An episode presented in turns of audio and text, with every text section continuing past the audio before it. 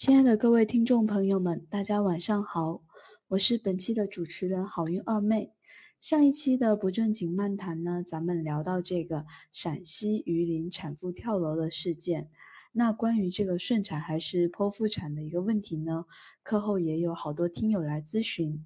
那今天我们就与大家聊聊怎么选择这个分娩方式。那今晚的接好运直播间依旧邀请到我们的老朋友，厦门安保医院生殖中心周宇主任。嗯，先来介绍一下我们的周医生。嗯，周医生是这个硕士研究生，目前在厦门安保医院生殖中心就职于副主任医师，十余年的临床经验基础，擅长不孕不育和生殖内分泌疾病的诊治。以及试管婴儿和人工受精等辅助生殖技术，倡导女性助孕前的饮食、运动和心理调理，来提高这个助孕的成功率。那我们现在就欢迎周医生进入我们的直播间，来分享下这个顺产和剖宫产各自的一个优劣势和适用范围，也给这个孕妈们或者是备孕的姐妹们一些今后分娩的建议哈。大家晚上好，我是厦门安保院生殖中心的周宇医生，很高兴大家来收听我的讲座。希望呢，通过这一期的讲座，能更好的帮助到大家，在大家孕育了宝宝之后，分娩的时候，能够帮助大家更有效的进行选择，是顺产还是剖宫产。那么接下来呢，开始今天的分享。那今天的分享呢，分几个部分来进行。首先呢，第一部分是顺产还是剖宫产，这个决定权在谁呢？是产妇、家属、医生，哪一方呢？嗯，第二方面呢，就是谈一下顺产和剖宫产的过程和利弊。第三方面，谈谈无痛分娩。第四方面呢，谈谈曾经有过剖宫产的妈妈，那你再次分娩怎么办呢？第五方面呢，谈一下我们如何进行一个理智的选择。那么，顺产和剖宫产这个决定权到底在谁呢？我国的母婴保健法说明，孕妇有选择分娩方式的权利，而且无论是国际惯例还是道理上，选择哪一种的分娩方式，决定权呢，都应该是在孕妇的手中。那现在很多医院呢都会有家属的签字，但是一般来说也会有病人本人的签字，除非病人本人，嗯，处于全麻的状态，或者是情况特殊需要抢救的状态，这个时候是一定要家属签字的。但是家属的签字从道理上讲也是代表孕妇签的，所以每个孕妇需要了解顺产和剖宫产的利弊。以及你自身和宝宝的状况，才能更好的和医生交流。建议大家听从医生的专业提议，因为了解再多只是皮毛。还有一点特别提出的是，分娩的过程千变万化，不可执意之前的选择。比如说，你一开始决定要顺产，可是试产的过程中呢，却碰到了一些不得不剖宫产的情况。这个时候呢，你就要改变之前的主意，改为剖宫产。那你呢？如果说决定剖宫产，可是，在术前准备的过程中，发现宫口很快又开全了，宝宝的头都能看到了，那这个时候呢，我们也要改成顺产。所以呢，不要执意之前的选择。那大家先来了解一下顺产的过程。正常情况下呢，顺产分三个产程。第一产程就是子宫开始规律性的收缩。到子宫颈开全的时期，那第二产能程呢，是指从宫口开全到胎儿娩出的时期；第三产程是指胎儿产出到胎盘产出的时期。顺产过程的时间呢，是因人而异的，和产妇以及胎儿的大小、胎儿的位置等等都是有相关性的。顺产的时间呢，因是到几小时到十几个小时不等。产妇宫口开全以后，需要躺在产床上，助产士会消毒之后铺无菌的手术巾，依据情况决定是否侧切。胎儿头部娩出后，肩膀娩出，接着是臀部和下肢的娩出，这是指正常的头位出生的情况。那清理新生儿的呼吸道，再刺激宝宝啼哭。啼哭之后呢，要处理新生儿的脐带，然后新生儿称体重，按脚丫，也要按妈妈的手印。之后呢，胎盘娩出，检查胎盘胎膜是不是完整。之后再检查卵产道有没有严重的裂伤，然后还要缝合卵产道裂伤的地方。之后要按摩子宫，促进子宫收缩。一般产后在产房观察两小时，妈妈和宝宝同时送回病房。这里所说的呢，是一个正常分娩的一个状况。那顺产具有哪些优点呢？对于妈妈来说呢，相对损伤是小的，因为没有手术的切口。大多数顺产的妈妈呢，出血也是少的。术后呢，外阴的伤口恢复。大多数是比较快的，如果没有侧切的话，而且外阴是轻度裂伤后缝合的，基本上没有疼痛。产后的子宫收缩力量呢，是比剖宫产的妈妈是更强的，因为子宫上没有切口，它是有利于恶露的排出的，子宫呢也能恢复的快一些。自然分娩后的子宫在产后四十二天基本恢复到未孕前的状态，是有利于再次分娩的状况的。顺产的产妇呢，产后呢就可以立刻正常进食了，然后没有腹部的刀口，她也不会有疼痛感。那当然抱宝宝就更加有利。嗯，这样的情况是有利于哺乳的，也有利于乳汁的分泌。那对于宝宝来说有哪些好处呢？宫缩的压迫和产道的挤压可以使胎儿的呼吸道的羊水和粘液被排挤出来。减少新生儿发生窒息、新生儿肺炎的这个风险。胎儿在产道内受到压迫，脑部呼吸中枢兴奋，有利于出生后迅速的自主呼吸。就是说，顺产的宝宝他的呼吸系统会发育的更好。而且，产道的压迫促使胎儿大脑前庭功能发育，有利于孩儿的运动协调性发展。这些呢，都是顺产的优点。那讲完了优点，我们讲一下顺产的不利的地方在哪些呢？因为分娩的疼痛是十分剧烈的，是十级的疼痛。顺产呢，而且常常是需要外阴侧切的，尤其是现在很多宝宝养的比较大，那这个外阴侧切呢，在恢复期是会有疼痛的，有的人还会有水肿和血肿。当然，发生的比率没有那么大。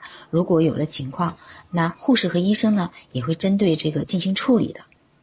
那顺产呢，有可能伤害到会阴的组织，有可能有水肿感染。顺产后容易出现骨盆底肌肉的松弛，严重的呢还有张力性尿失禁。但是这个呢是可以通过产前和产后的这个缩肛运动避免和改善这个状况的。顺产有哪些弊端呢？如果你试产失败，可能需要助产或者改为剖宫产。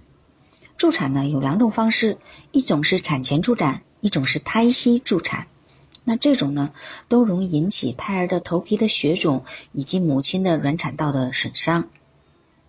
那如果胎儿是巨大儿或者母亲骨盆相对狭窄，顺产的时候可能造成艰难产。艰难产是什么状况呢？就是宝宝的头出来了，可是肩膀出不来，那这种情况就比较危险，因为头卡在那里的话，时间久了，那胎儿就很容易窒息。那这种的时候，如果用暴力让小孩出来呢，就可能导致新生儿的锁骨骨折以及臂种神经损伤等等，或者是妈妈的卵产道的严重的裂伤。那这个呢，嗯，其实很多情况下是可以避免的。比如说分娩前，对于母亲和胎儿的状况进行评估等等。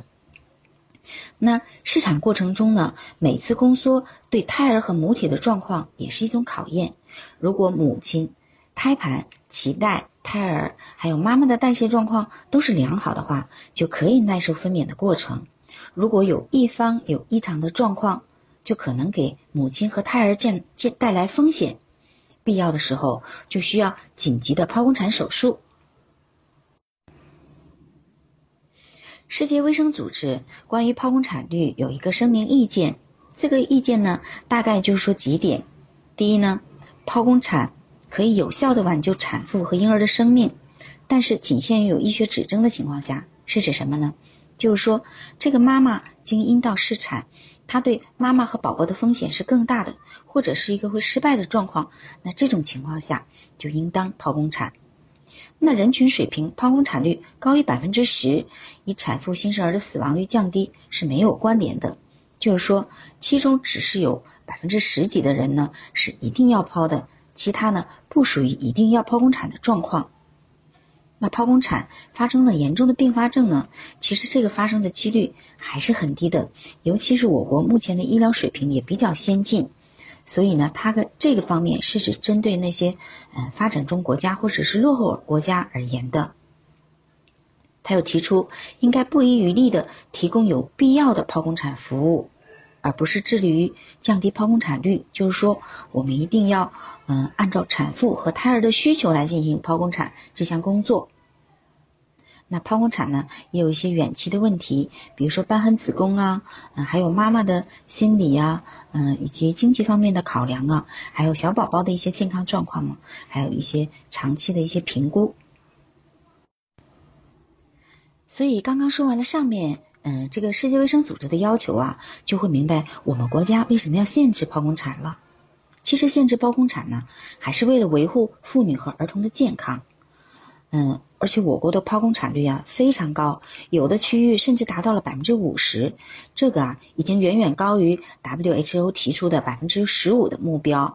嗯，像厦门呢，我们控制的比较好的医院呢是在百分之三十以下，在国内呢已经属于一个比较好的状况的。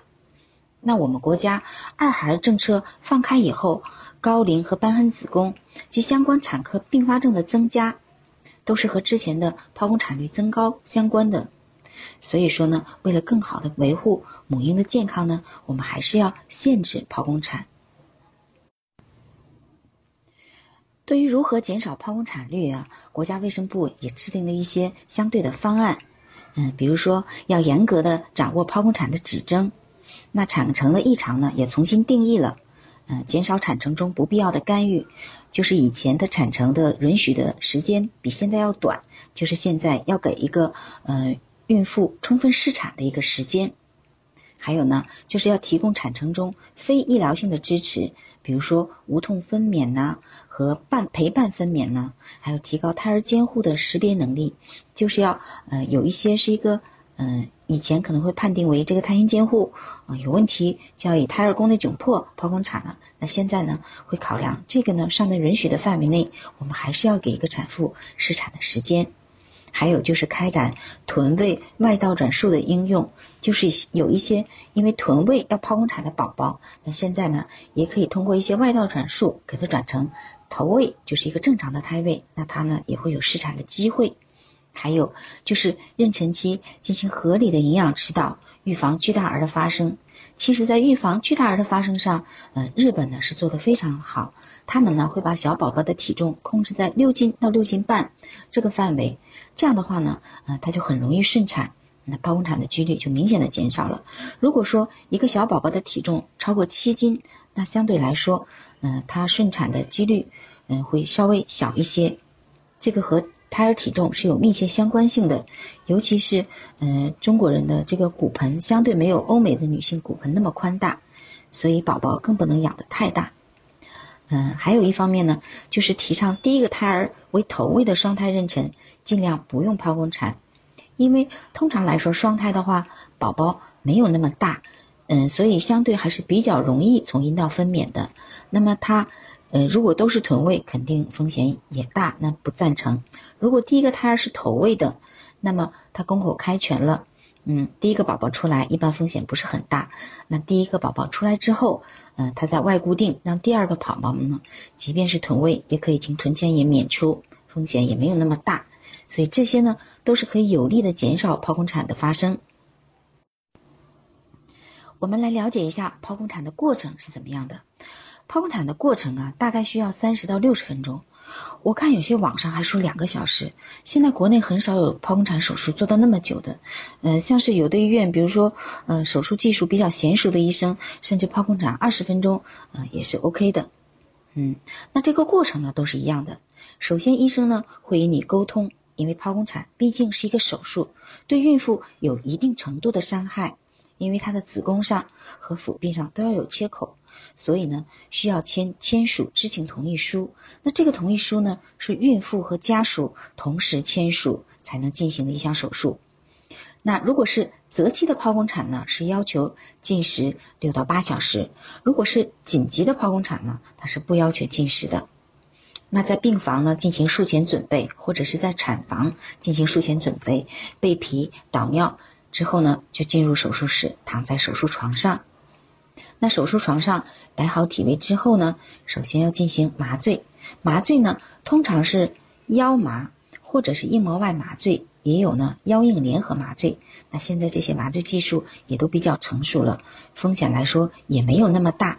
那偶有呢，嗯，这个产妇有其他的状况，不适合进行这个腰麻或者是腰硬联合这些麻醉，那只能进行局麻或者是全麻。那麻醉好啊，病人呢就转为仰卧位，嗯，这个时候呢就铺无菌手术巾，医生呢刷完手，换上无菌的手术衣之后就上台了。那腹壁的切口呢？没有腹部手术史的，就是说你的腹部没有手术瘢痕的，一般呢都会选择横切口。这个长度呢是根据胎儿和母体的状况，呃，胎儿的大小，还有妈妈的状况来进行的，还有医生的这个习惯。长度呢一般是九到十一厘米。那之前如果是有手术史的，比如说你曾经有一个纵切口的一个手术，那你手腹壁上呢就有一个瘢痕，那这种呢就不额外再开一个横的了，就剔除原来的瘢痕，在这个基础上再做手术。首先呢是切开子宫的下段，嗯，把羊水吸干净，接着呢就取出胎儿，嗯，还有胎盘，之后呢。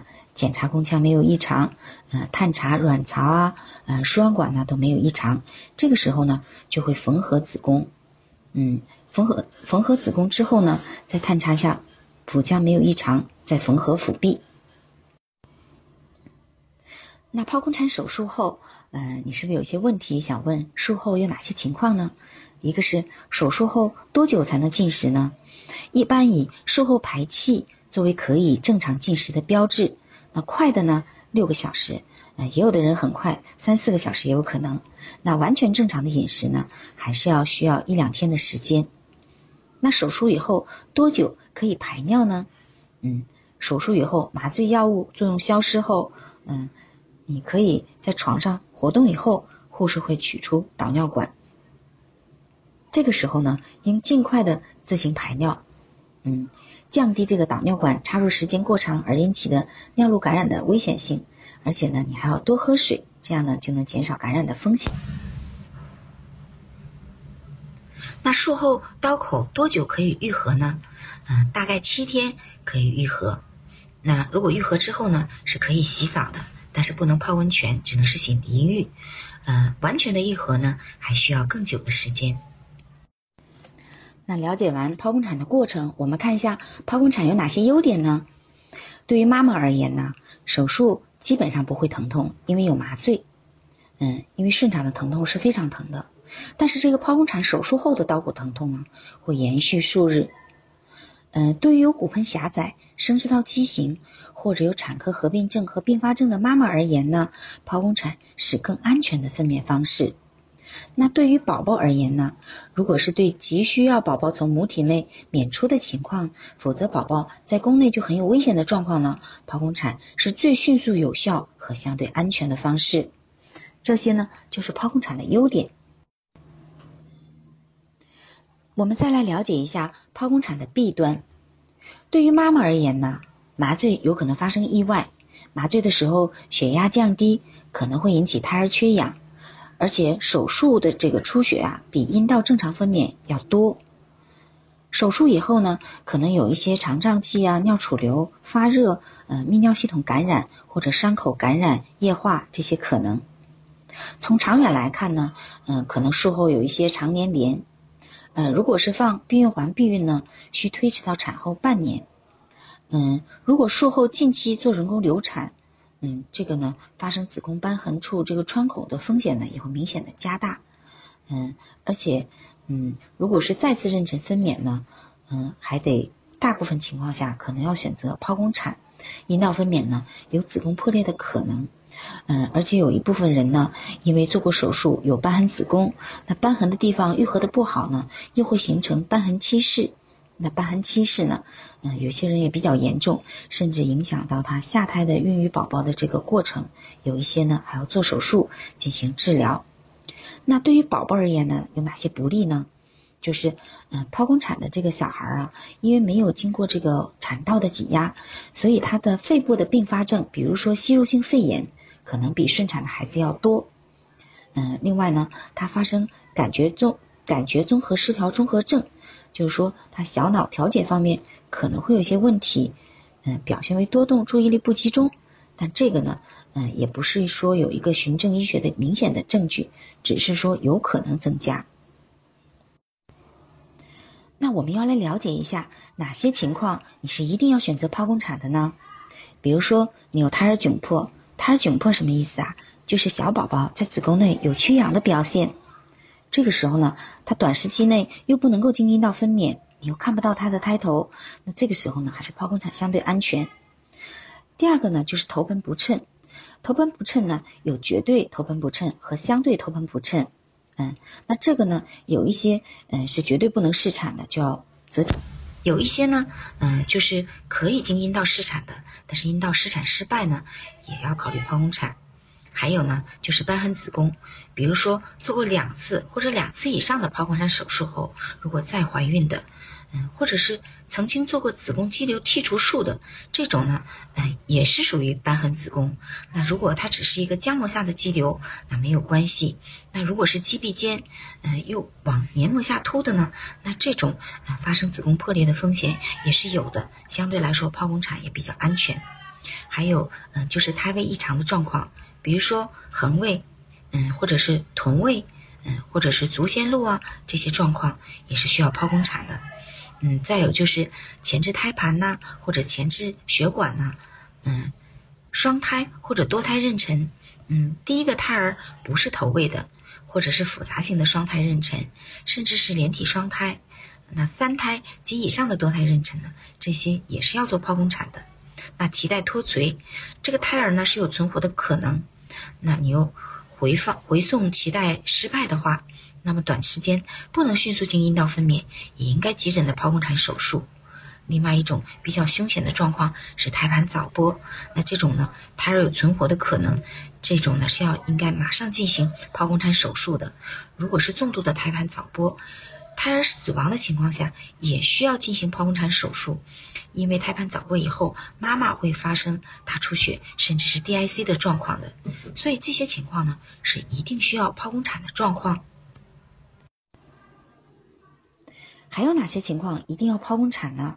就是孕妇有严重的合并症和并发症，比如说有心脏病啊，或者是肺结核呀，或者是重度的子痫前期，嗯，妊娠急性脂肪肝，血小板减少，嗯，或者是妊娠期的肝内胆汁淤积，嗯，等等。其实这个情况也有很多，这些情况呢，嗯，就不适合嗯阴道分娩，或者是宝宝很大，嗯，妊娠期糖尿病。这个小孩的体重，嗯，估计大于八斤半，甚至有的八斤的，怕担心艰难产的，也是可以剖宫产的。还有一种情况就是孕妇要求的剖宫产，就是孕妇她自己强烈要求剖宫产，那这种呢，医师也是要给她剖宫产的。还有呢，就是产道有畸形，那没办法从下面生，也是要剖的。还有就是外阴的疾病，嗯，如果你经阴道试产，可能发生这个外阴的大出血的，那这种也不适合。还有生殖道严重的感染性疾病，嗯，那你感染的很严重，如果从阴道生产，一方面有可能感染小宝宝，另一方面也可能导致妈妈的严重的这个裂伤啊、大出血的这个状况。还有就是妊娠合并，嗯，肿瘤，嗯，比如说合并子宫颈癌，嗯，嗯，合并子宫颈肌瘤或者子宫下段肌瘤，那这些呢，嗯，也是剖宫产比较好，嗯，同时呢，剖宫产的。手术的时候呢，还可以做一些肌瘤的剥除，嗯，当然呢，也要权衡孕妇的条件而定。如果剥除这个肌瘤有可能带来这个缝合困难，甚至出血，严重的还可能切除子宫的情况呢，那医生也是不会给你做这个手术的。也是等以后生完宝宝之后，如果你必须要做手术，那到时候再择期做手术来专门剥除这个肌瘤。嗯，很感谢周医生在这边详细的分析了这个顺产和剖宫产的优势和适应症。咱们在日常也经常听到说，顺产对妈妈产后的子宫恢复，对宝宝今后的发育都是比较好的。而剖宫产的话呢，就不会像顺产那样要经历那么大的疼痛，当然也能对这个分娩过程中出现的紧急情况进行一个配合和补救。那如果说在这二者中选择一个平衡的话，还有一种分娩方式就是无痛分娩。对于这个词的话，大家应该在很多地方都有看到，也不陌生。但具体的话，可能不是非常了解。今天周医生也特地对这个来进行一个分享。因为分娩的疼痛确实十分剧烈的，是十级的疼痛。所以呢，医生想了一些方法来减缓病人的疼痛感，就开展了无痛分娩。那无痛分娩到底什么时候开始开展这项技术的呢？在一八五三年，英国的伊丽莎白女皇曾经用无痛分娩生下了小王子。那上个世纪八十年代，无痛分娩开始成为众多西方国家产科的常规服务，无痛分娩率甚至超过了百分之五十。那在我们国家开展的怎么样呢？在二零零四年，人民日报发表了题为“享受无痛分娩产妇比例不足百分之一，我国推广无痛分娩的一个现状”。那截止到目前呢，我们国家开展无痛分娩也开展的不是非常好。那目前开展的最好的就是复旦大学附属的妇产科医院。它的阵痛分娩率在逐步提高，如今大约有百分之六十到七十的产妇可以享受到无痛分娩的服务。那厦门地区也有部分医院开展无痛分娩，那大部分医院呢是没有开展这项技术的。所以，呃，如果你想尝试自己试产，然后又惧怕剖宫产的疼痛的话，可以，呃。提前咨询一下这个医院的产科医生，问一下他们医院有没有开展无痛分娩这项技术。那为什么无痛分娩这项技术普及的不好呢？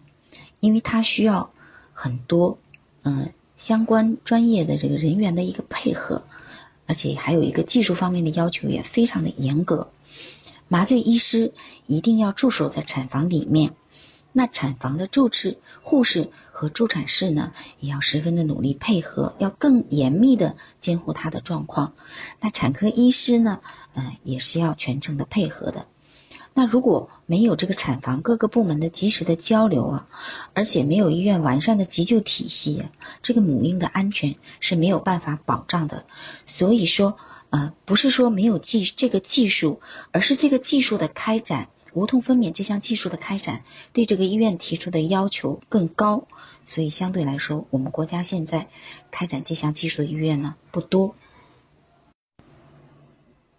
还有一个原因就是，嗯，我们国家现在大部分公立的这个医生啊、护士啊，甚至麻醉师啊，这个人员都非常的紧张，所以想专门的开展无痛分娩呢，也确实是有人员方面的一个难度。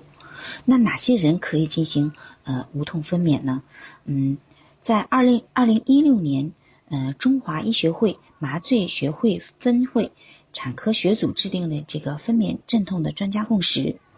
嗯，它的适应症呢，嗯，有两点，一个是产妇是自愿的，第二个呢，就是经过产科医师的评估，可以进行阴道分娩试产的。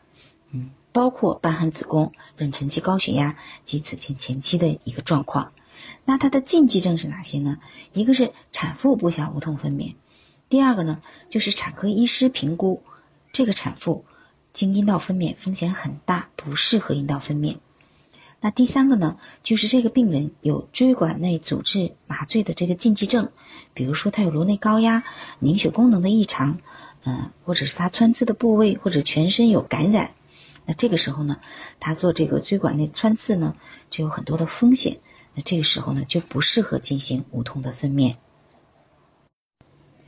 嗯，那你如果是曾经剖宫产生了一个小宝宝，那你生第二个小宝宝的时候该怎么办呢？剖宫产是再次妊娠分娩的选择。嗯，应该在孕妇三十六周的时候充分知情的情况下。嗯，由这个资历比较高的医生来为这个孕妇确定分娩的方式、计划分娩的日期、是否引产等等。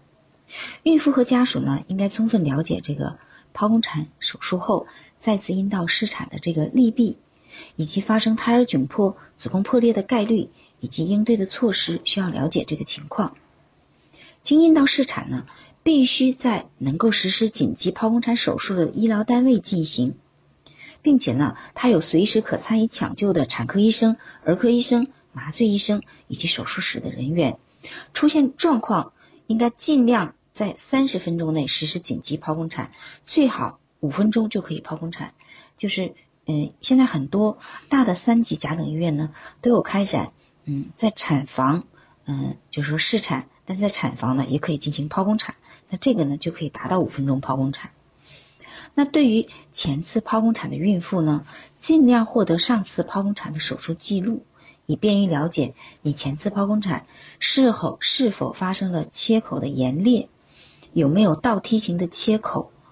嗯，是宫体的切口，还是下端的切口，或者纵形切口等等情况？那虽然大部分是一个下端的横切口，那也有些人呢，因为前次怀孕的情况特殊，可能有一些切口，嗯，大塌。嗯的情况呢，就会存在下次分娩发生瘢痕、子宫破裂的风险更加大的一个情况，所以呢，尽量获得你上次的剖宫产的手术记录，这样呢，才更有利于呢你这次评估你是不是能经阴道试产。一般有过剖宫产史的孕妇呢，嗯，都会告诉她，你怀孕二十八周以后，可能就要超声测一下子宫瘢痕的这个愈合的情况，还有这个瘢痕的厚度了。那接下来呢，可能隔一段时间，产科医生呢也会给她开医嘱，让她做一个 B 超下的测量，测量你瘢痕的厚度怎么样，有没有到后期越来越薄。嗯，这个子宫下段有一个全层厚度和基层厚度，这个截断值呢分别是二点零到三点五毫米和一点四到二点零毫米。那如果你子宫瘢痕处的基层有连续性的缺失呢，这种情况发生。呃，破裂的风险比较大，是不建议做阴道试产的。那么，如果估计胎儿体重比较大的，大于四千克的，也要择期剖宫产。如果是两次或者是两次以上的子宫下段剖宫产的孕妇呢，也不建议做阴道的试产。那产程开始后呢，呃，监测和评估的重点。就是如何及早发现和及时的处理子宫破裂，这个呢要有非常有经验的临床医生和助产士严密的监控。如果出现异常呢，要及时的处理，就是及时的转为剖宫产。那上面也说了这么多，所以我们要怎么选择呢？就是要充分的了解母亲和宝宝的状况，还有就是。务必尊重你主治医生的意见，还有就是要与家人商量后决定。嗯，再一个就是市场过程中可能会有变化，不能你之前决定了剖宫产就一定要剖，或者后你之前决定了顺产就一定要顺产，因为试产是有可能失败的。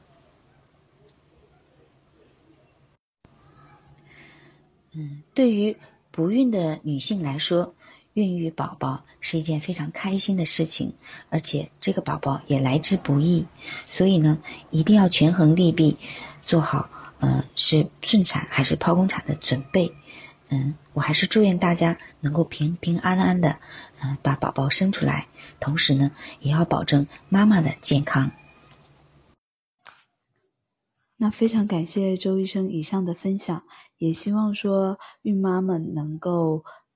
慎重的选择这个分娩方式，来保证自己以及说肚子里宝宝的健康分娩。那今天我们的不正经漫谈呢，还是关于上周大家热议的这个产妇跳楼事件。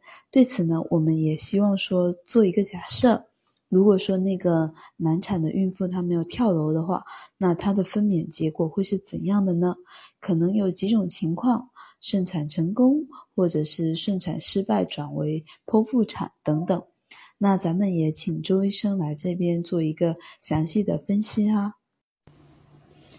那么接下来呢，嗯，我们来谈论这个，嗯，比较难过的一个这个不正经漫谈，就是谈谈现实生活中发生的那个难产孕妇的事件。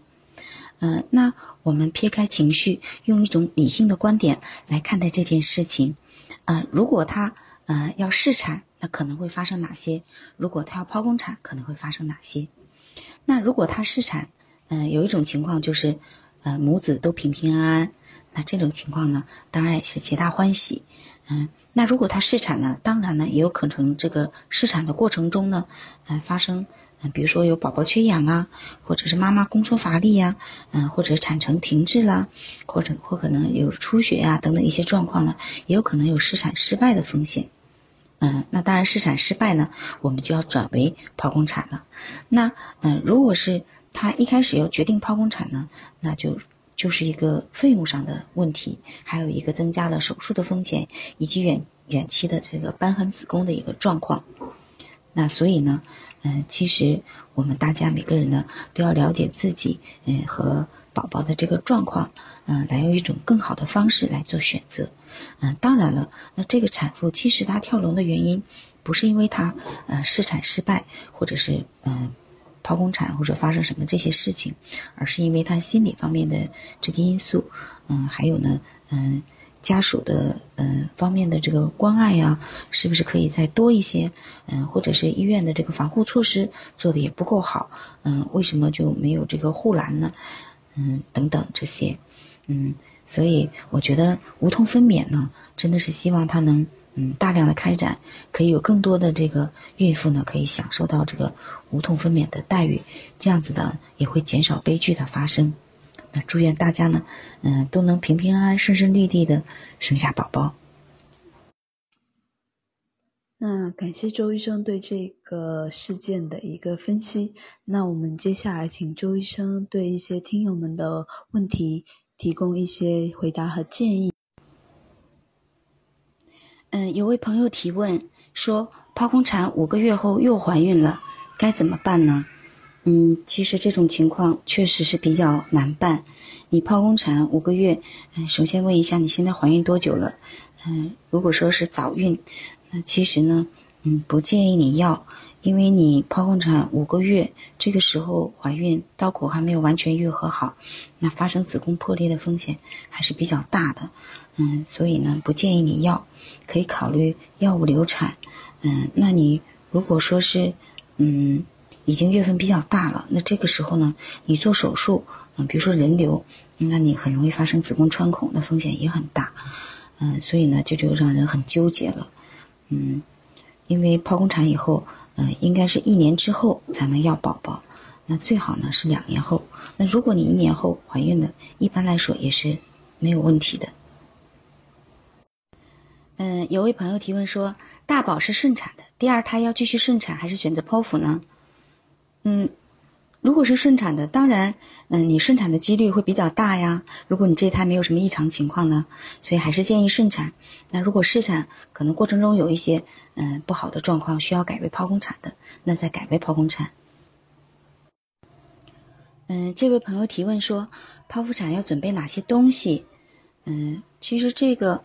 嗯，除了常规的生宝宝的妈妈要准备的一些宝宝的东西，嗯，妈妈的东西之外呢，可能剖宫产的妈妈要额外准备一下，嗯，腹带，这个呢可以减少术后的刀口疼痛，嗯，还有呢就是帮助瘢痕愈合，减少这个瘢痕这个形成的东西，抹一抹这个刀口，嗯，其他呢应该没有什么很特殊的东西了。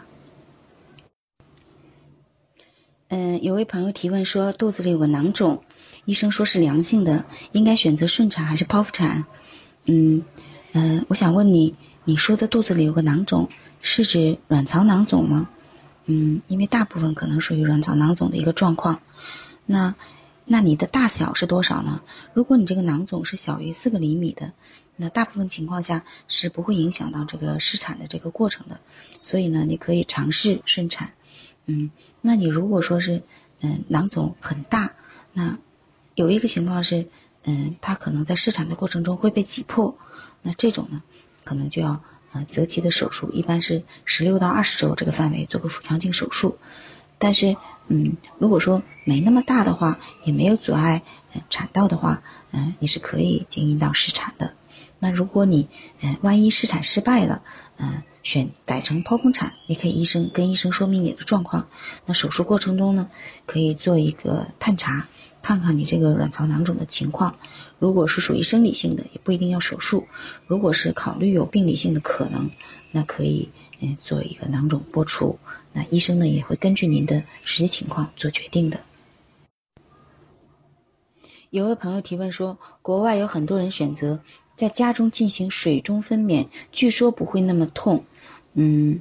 但是这个其实也是在尝试阶段，嗯，在国内呢比较少医院开展这个项目，因为这个水中分娩啊，发生妈妈感染的风险还是比较大的，所以不建议进行这个水中分娩。